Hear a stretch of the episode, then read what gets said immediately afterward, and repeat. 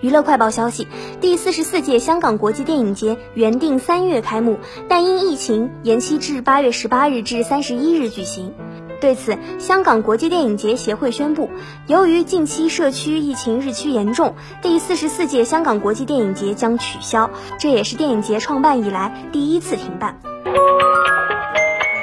七月二十四日，最新一期的《乘风破浪的姐姐》上线。歌手郁可唯在第三次公演舞台《人美路子野组》中，舞台表现力惊人，声乐跳舞俱佳。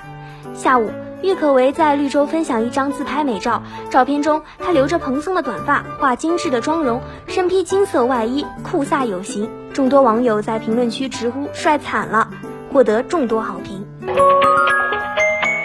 七月二十三日晚，于正在某社交平台上转发旗下艺人宋威龙的动态，为其新剧《漂亮书生》做宣传。但于正发广告也要另辟蹊径，调侃称女孩子画着眼影，留着刘海，还涂了那么浓的口红，居然会被网友当成漂亮书生。看来这家书院估计是近视眼理疗中心办的。